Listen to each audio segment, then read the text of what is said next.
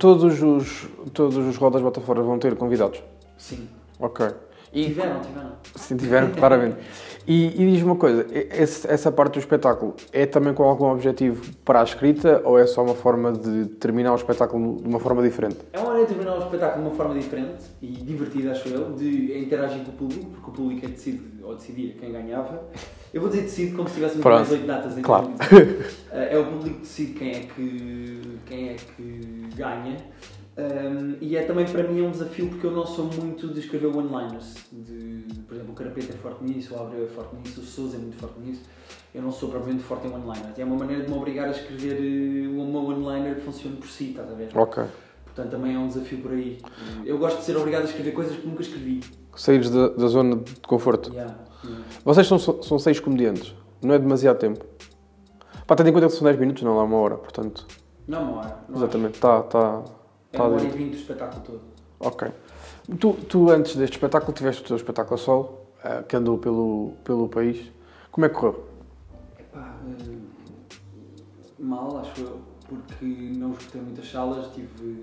Eu não, sou, não tenho muita tração online, as pessoas sabem mais ou menos quem é que eu sou, mas eu não. Tu ainda não te dizias isso? O quê? Ainda não te dizias isso em palco? Pá, é verdade, tipo, não, não tenho muita tração, tipo, se eu disser que vou ter um espetáculo, tipo, não esgoto salas, estás a ver? Hum, portanto, eu, eu fiz a tour e gostei de fazer a tour e tive pessoas a ver o espetáculo, tive meias casas boas, estás a ver? Tive muita gente que saiu de casa para me ver, mas, epá, o texto, eu faço uma estupidez muito grande que é os últimos três solos que eu fiz, o texto era 100% original para aquilo. Portanto, a primeira vez que eu subo a palco, é a primeira vez que eu estou a fazer Nunca testaste? obra. Nunca testei. E isso também é um grande risco, porque ao longo das datas eu estou a testar o texto e a fechar o texto. Se eu tiver salas com pouca gente, Não dá para tirares não, uma conclusão. pá, não consigo perceber se que funciona ou não. E então, E porquê tomar essa decisão de não, não o testar? é pá, porque. Não sei. não sei. Porque fiz espetáculos temáticos. Porque resolvi arranjar um tema e escrever à volta do tema e fazer uma hora sobre esse tema. Ok. Epá, e, e isso não é propriamente eh, bom, acho eu. Tenho que mudar de estratégia. O próximo sol que eu fizer já vai ser a americana. Numa, vou juntar texto que eu sei que funciona e, E fazer. Porque. Isso é, isso é a prova que ninguém vê o CC? Ou, ou não? não? Não teres enchido salas? Não sei se é verdade, não sei se é verdade que ninguém vê o CC. Hum, eu acho que as pessoas veem o CC. Eu continuo a dizer isto e às vezes isto é complicado para as pessoas perceberem, mas é, é, é genuinamente a resposta verdadeira que é. O CC é um programa geracional. Ou seja, tu a certa altura, quando cresces, mudas de interesses e aquilo deixa de ser para ti, tu achas que aquilo é uma estupidez e que já ninguém vê e é para putos. Ok. Mas o CC continua a existir e continua a haver putos que veem aquilo. Ah, quando o Manzarra ganhou o CC Casting, aquilo já não era para mim. Eu já era da geração que viu no CNL e o Bruno e não sei o quê. Eu já achava que aquilo do, no, da- que a geração que estava a ver o Manzarra que já eram muito putos e eu já não gostava do programa e comecei a ver outras coisas. Ou seja, a cena de ninguém vê o CC. Epá, ninguém vê que tem televisão, ponto. Sim. Seja que programa for, estás a ver? Hum, toda a gente gosta, por exemplo, do, da Sara, do programa do, do Bruno Nogueira, mas está tudo a ver online. Pois está. Ninguém vai correr para a televisão ver às 10h30, tipo, isso acabou. Portanto, ninguém vê televisão, ponto.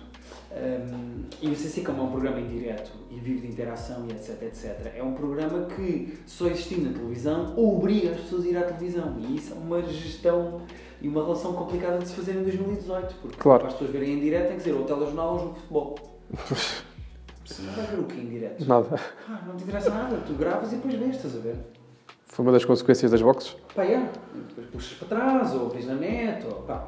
E então. hum, eu não, não acredito que o facto da minha tour ter corrido mal seja porque o CC não tem ninguém a ver, porque o CC tinha pessoas a ver. Eu, à pala do CC, tipo, disparei de 3 mil followers no Twitter para 35 mil. Ok, então há Ou lá. seja, há pessoas a ver aquilo e há reação e há. Foi, foi durante o período que eu estive no CC que no Twitter, a, a twittar todos os dias e a responder às pessoas e com a hashtag SocialStars e não sei o quê, que eu ganhei muitos seguidores para o meu trabalho e que hoje em dia me seguem no Twitter. Tipo, não é por aí. Ah, a questão é que nós, comediantes, temos a mania de pensar que há um projeto que nos torna populares e as pessoas depois vêm atrás de nós. Epá, Isso é falso. e não é um CC que vai fazer a tua vida. Tipo, não foi um anúncio que fez o Salvador ser o Salvador. Não foi. ah, ah, um programa que fez o Bruno ser o que o Bruno é. Mas tu não-?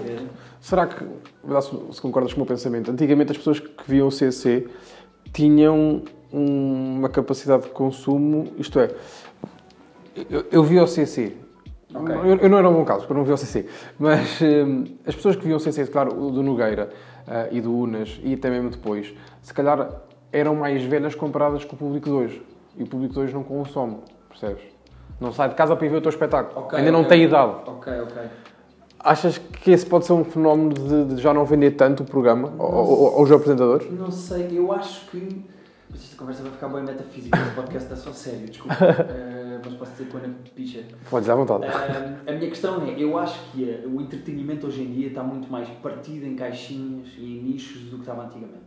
Ok. Uh, os programas de sucesso antigamente, eu, eu dou-te um exemplo, eu acho que nunca mais vai existir um fenómeno como o Jogado Federante.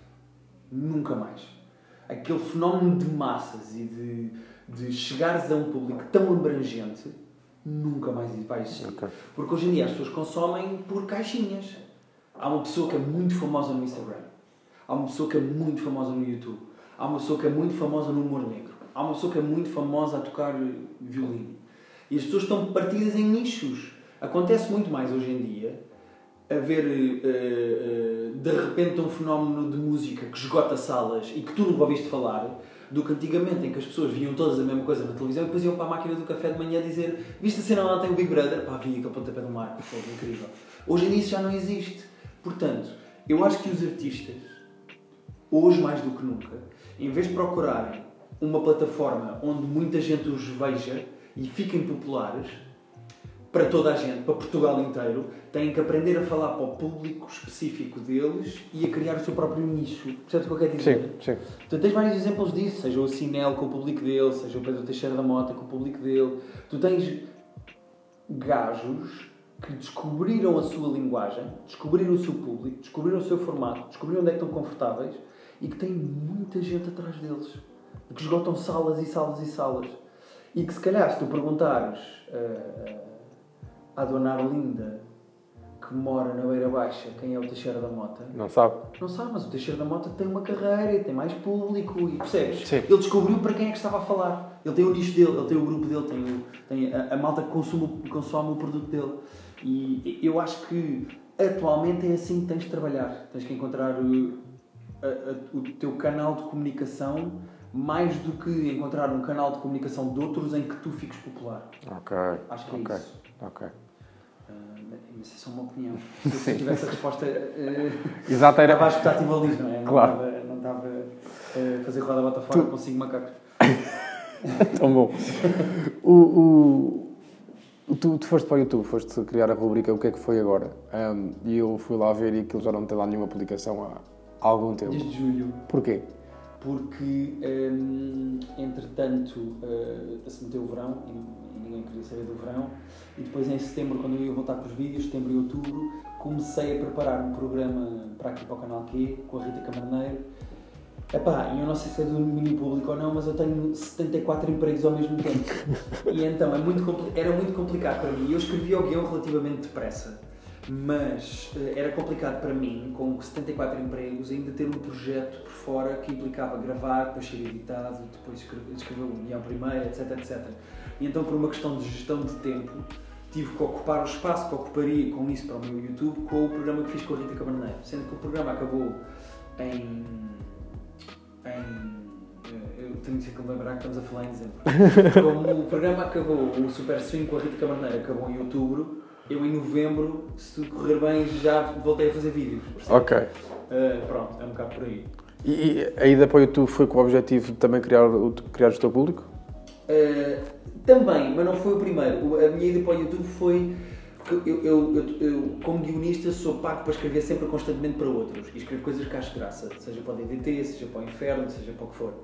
Um, mas para mim só escrevia no, para o stand-up. Ok. Ou para o meu Twitter, vá. E então resolvi fazer uma coisa que não fosse stand-up, onde eu pudesse estar 100% à vontade e dizer o que me apetecesse. Foi mais por aí, acho eu. Ok. Se eu conseguisse fazer isso num formato onde as pessoas depois gostassem e ficavam, Era perfeito. pá, era perfeito. Claro. Foi basicamente isso que eu fiz. Aquilo é por Carolice.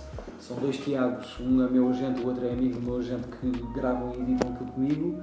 E pá, eu faço aquilo por custo zero e quando posso. E quando não posso, pronto. Pois não a questão é essa. É um E, e, e que tal correu? O que é que tu achaste dos números enquanto, enquanto tu regularmente? Eu não tenho. A, a cena é. O Batáguas disse-me isso, a Bumba disse-me isso, eu falei muito com eles sobre o Dário disse-me isso. A cena é a regularidade. Se tu puseres uma coisa com muita regularidade, mais cedo ou mais tarde, mesmo que seja uma grande bosta. Imagina que tu tinhas um vídeo para o YouTube que era só tu a arrotar durante 15 minutos. Se tu puseres um vídeo regularmente, sempre à mesma hora, no mesmo dia, com muita regularidade, eventualmente demora 6 meses ou 3 anos, Aquilo. aquilo vai chegar a um público que gosta de, de arrotos durante 15 minutos, percebes? Portanto, o meu problema não foi propriamente se o meu produto tinha qualidade ou não, porque eu acho que tinha, porque eu acho que faço aquilo bem, porque acho que o texto tem graça, era como quebrei ali para ir de verão e não sei o quê. Como há muita gente a fazer vídeos para o YouTube, quando quebras a regularidade, deixas de chegar às pessoas. Yeah. É como, é, pá, basicamente deixas de existir. Claro. Portanto, se tu fores ver os vídeos agora, ainda por cima aquilo é o humor da atualidade, é em cima das notícias ou do que está a acontecer naquela semana. Portanto, se tu fores ver agora, aquilo está meio datado, portanto já não há uma cena que percebes. Tipo, Sim. Fica assim num limbo de pá, isto não é novo, Isto também não é velho, não é, está ali não é meio. velho e não fica assim num limbo chato. Portanto, ou eu continuo a fazer, e é uma coisa que regularmente as pessoas podem ver e divertir-se e sabem que há sempre um para a semana que vem, e aí eu começo a gerar público, ou não dá. Ok. Portanto, eu, eu agora, a voltar a fazer aquilo, tenho que fazer com regularidade, porque senão... Um dos, dos, aspectos que eu, que eu reparei nos teus vídeos é que tens um grande à vontade de olhar para uma câmara. Isso foi algo que ganhaste com esta leca do CC? Ah, pá, sim, sem dúvida. CC dá, dá esses ensinamentos todos. Pá, sim, sem dúvida. Mas mesmo desde o início da minha carreira, até mesmo aqui no canal que quando eu escrevia para o Rui Unas, no Caça ao Cómico e não sei o quê, ah, desde muito cedo o canal que foi muito querido e simpático comigo e apostou em mim, atirou-me para a frente de uma câmara e disse, faz aí cenas. Portanto, eu, mesmo quando fui para o CC, já estava mais ou menos habituado da escola de ver o Unas aqui, de fazer coisas na rua e etc. Já estava mais ou menos habituado à câmara. Ok. E, mas eu, eu diria que ver o Rui Unas a gravar foi a maior escola Porquê? que eu tive. Não há ninguém, ninguém que eu tenha visto a trabalhar em televisão, eh, seja eu a ver na televisão ou eu em estúdio a ver a pessoa a gravar e a fazer televisão, que tenha tanta noção e tão exata de como é que uma coisa depois fica na televisão como o Rui Unas. Ninguém. Ok. Se, se nós tivéssemos os dois aqui uma câmara e tivéssemos aqui os dois a conversar, ou tivesses a gravar isto e fosse um sketch, não há ninguém que tenha noção, estando em cena, de como é que a câmara está a apanhar e como é que vai ficar depois, como o Rui Unas, acho eu. O Rui Unas, nós gravávamos ali no estúdio 2 do canal, com um croma, e o Rui Unas tinha sempre uma minúcia e uma omni, omnisci- omnisciência, acho que é Sim. assim que se diz, de, de como é que aquilo estava a ficar. Pá, que, por isso é que ele é estupidamente bom, por isso é que no CC ele tinha as brincadeiras de ir para muito perto da câmara, ou pôr os filtros e brincar com os filtros, ou com sons, ou cair da cadeira e sair do plano, e até para onde é que me estás a apanhar, se é americano é meio da coxa, portanto se eu me deitar no chão tu não me vês. Ele tem sempre uma consciência tão grande de como é que as pessoas o estão a apanhar em casa, estão a ver em casa, que isso faz dele, tipo, pá, provavelmente o melhor apresentador de televisão. É por isso que ele faz muito bem uma geração. localiza. Pá, sim. Ok. É- é- é- é- e aprendi muito com ele. E, e depois, a certa altura, é só uma questão de hábito. Se tu todos os dias tiveres uma câmera a filmar-te, a certa altura tipo, já sabes como é que é, como é que funciona. Já estás o no teu fazer, sítio. Tens que procurar a luz, tens que virar, não podes pôr as cores. Tipo, já sabes como é que funciona. Claro. Pá, e então quando fui fazer o CC já estava minimamente habituado. E pá, e depois no CC, como é em direto, É aí tens que aprender a desemmerdar. Tipo, agora aqui um projetor, segue. Olha, rebentou, aconteceu várias vezes. Rebentou uma luz, um fusível, e tá- estás a meio de uma entrevista e rebentou uma luz. Tens que seguir, tipo, tens que desemmerdar. É como stand-up. ver? Exatamente. Como stand-up. Ok. Vamos falar um pouco só de- para terminar sobre a escrita. Ah, tu, tu escreves para terceiros. Ah, como é que é escrever para, para a cabeça de outras pessoas? Epá, é, é... Tu gostas de cozinhar? Não. Não gostas de cozinhar? Mas sim, vá, vamos responder que sim. Eh, imagina que há um dia em que chegas a casa e a tua namorada, ou a tua mãe, ou a tua vizinha de cima te dizem pá, hoje apetecia mesmo era salsichas. E tu dizes assim, apetece salsichas? Que tipo de salsichas? Pá, não sei, surpreende. Tu vais para a cozinha e com as merdas que tens na cozinha tens de fazer salsichas. Sabes que aquela pessoa lhe apetece salsichas, podes fazer o que quiseres. Podes fazer salsichas de couve lombarda, podes fazer cortar aos bocadinhos e podes pôr um palitinho. Mil e uma coisas. Podes fazer tantas coisas com salsicha, estás a ver? E basicamente escrever para terceiros é isso. É Uh, eu quero um sketch para o Eduardo Madeira fazer de Trump. Ok. É esse o briefing que te dão? Não, Assim, normalmente nós vendemos as ideias. Tipo, Ok. às vezes as notícias e o Trump, se o país está aí para o ar em dezembro, o Trump e o Bolsonaro já são BFFs e já invadiram o México. Um por cima e o outro por baixo. Pronto. Então eu posso fazer. eh, Chegam a uma reunião do DDT, dos donos disto tudo, e digo assim: pá, tenho uma ideia que é o Trump e o Bolsonaro, como são BFFs agora, vão fazer tatuagens iguais. Então a minha ideia é eles dois numa loja de tatuagens a fazer tatuagens iguais. E dizem, perfeito, isso é giro, faz. E de repente tens uma folha em branco e uma ideia. e tu podes fazer as salsichas como tu quiseres. Podes Ok. fazer arroz, podes, podes fazer o que tu quiseres. Escrever para terceiros é basicamente um compromisso de o que é que tu precisas. É, precisas de uma cena deste género, por exemplo, o Inferno. O Inferno é um telejornal semanal, eh, um telejornal diário, em cima da atualidade política. Portanto, quando eu me sento com uma folha em branco, eu já sei que tenho que pegar nas notícias, contar no telejornal e, fazer, e gozar com aquilo. Fazer humor por cima daquilo. Portanto, estou a escrever para terceiros Ok.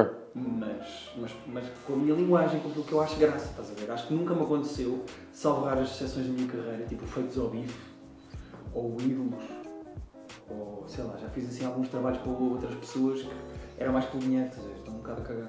Fiz recentemente também perguntas para o Joker, aquele programa de perguntas do Vasco Sim. Palmeirim. Fiz perguntas para aquilo, tipo, ali não há criatividade nenhuma, é tipo, é ok, a minha categoria é história, então está bem, como foi o sétimo rei de Portugal? Tipo, há coisas que tu fazes por dinheiro, porque paga bem, mas Porque é a tua profissão também, Claro, não é? claro. A minha profissão é escrever. Não pode ser E chocante isso, claro. o que eu preciso, estás a ver? Nem que seja um anúncio para a frente. É, é, tu agora fazer um anúncio para a frente, escrever essa merda. Hum, portanto, Mas tu quando dizes que tens que ter gozo em escrever hum, para, para outras pessoas, o DDT é esse caso. Isto é, o DDT é um programa que é feito para pessoas não jovens. sim. Ah, E muitas vezes o humor é um humor, não digo simples, mas é. Como é que eu te explicar? O caso que tu deste, de, irem fazer uma tatuagem juntos, isso faz sentido para os meus avós. Isso, isso vai ter piada para os meus avós.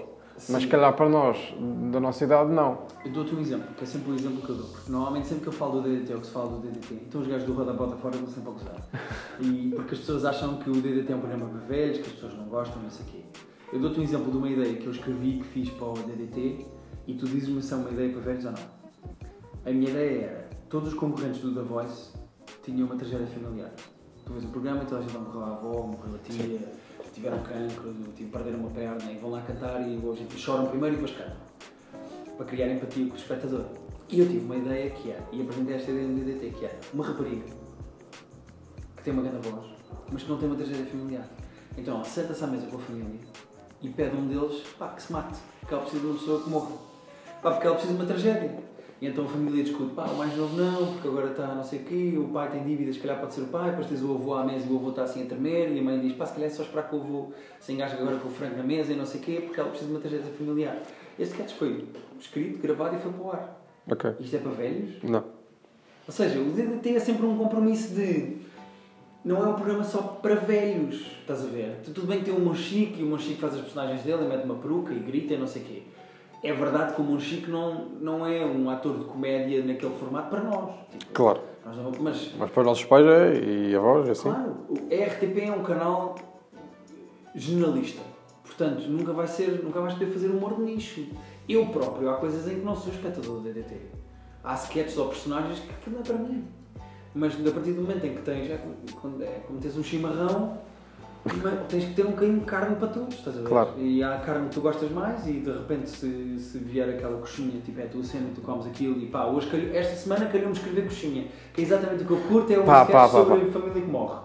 Que se quer matar por causa de não sei o quê. Depois há semanas em que tens de escrever E, e quando tu, abacaxi. quando, quando escreves um sketch, ah, por exemplo, um sketch sobre o Bruno Carvalho, tu tens de ter cuidado com, com a escrita, isto é, em relação aos atores que vão fazer. Sim, é um compromisso de várias coisas, tipo, como é RTP não podes ter marcas, uh, depois tens, estás a escrever para o Eduardo Madeira, não, para o Eduardo Madeira não, quem faz Bruno Carvalho até é o Joaquim Monchique. Estás a escrever para o Monchique que faz o Bruno Carvalho, faz o Bruno Carvalho, depois tens de pensar que não podes pôr muitas private jokes Senão não resulta. porque senão as pessoas que não percebem de futebol não vão rir, portanto, se for muito específico as pessoas não percebem. Ao mesmo tempo, se quiseres fazer um. Imagina, tu podes, num sketch sobre o, Bruno Carvalho, não vais pôr uma punchline com o want.